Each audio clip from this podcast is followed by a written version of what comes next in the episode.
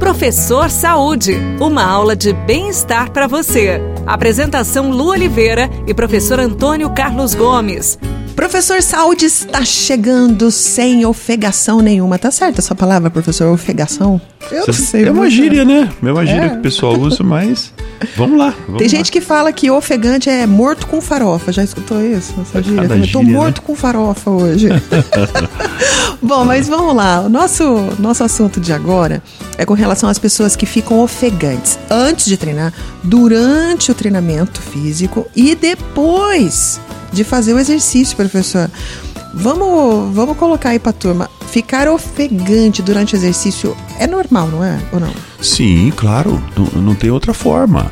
Uhum. Né? Quando nós estamos falando em ofegante, evidentemente que está havendo um contratempo no corpo aí, né? O que está acontecendo? Uhum. É, o oxigênio que eu estou captando em repouso, que eu estou harmonizado, equilibrado com essa quantidade de oxigênio, quando eu passo a fazer qualquer tipo de esforço, né? Eu passo a subir uma escada. Esse oxigênio já não é mais suficiente para manter o meu corpo em equilíbrio. Ele entra em desequilíbrio porque eu passei a gastar mais energia do que eu estava gastando alguns minutos atrás, uhum. né? Então, obviamente que o corpo já entra num processo, num metabolismo, ele entra em distúrbio que nós chamamos. Ou seja, rapidamente eu preciso de oxigênio, então eu aumento a, a frequência respiratória para buscar mais oxigênio. Uhum. É, se isso ainda eu continuo subindo prédio, subindo escada, por exemplo, e não é suficiente somente esse processo, então o meu corpo começa a dar vários sinais diferentes. Por exemplo, aumenta a temperatura interna, ela vai lá para cima para 40, 45 graus. Quando aumenta a temperatura interna e o corpo tem o choque térmico com o ar atmosférico frio, então ele gera sudorese, eu começo a transpirar a frequência cardíaca nesse momento já está alta. Então, todo esse metabolismo nessas alterações, elas são em busca de buscar o equilíbrio com um novo esforço que eu estou realizando.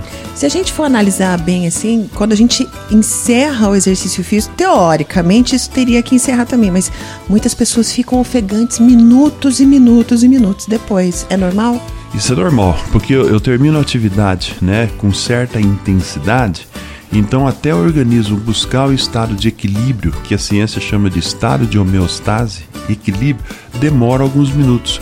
E esse tempo de demora é diferente entre as pessoas. Porque, por exemplo, você, eu tenho 1,96m, né? Uhum. Eu não vou contar a sua altura, mas você é um pouquinho mais baixa do que eu. Então, a colocação de oxigênio no corpo, ele é por centímetro cúbico de fibra muscular. Nossa. Então, eu, grandão, eu demoro mais para nutrir de oxigênio todas as minhas células Você fica musculares. mais ofegante que eu. Então, eu vou ficar mais tempo para recuperar.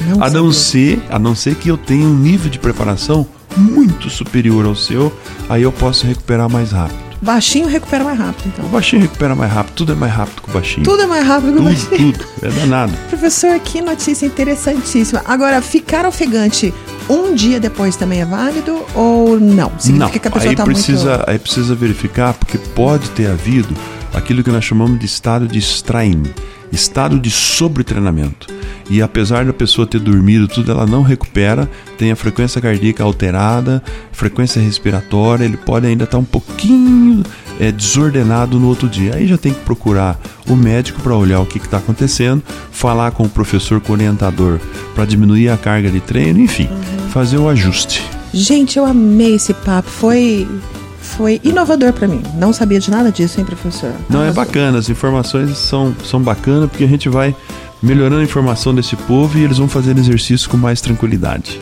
Pois bem, até o próximo programa então, tá bom? Beijo no coração, fica com Deus e tudo que fizer, faça com amor. Tchau. Você ouviu Professor Saúde. Apresentação Lu Oliveira e professor Antônio Carlos Gomes.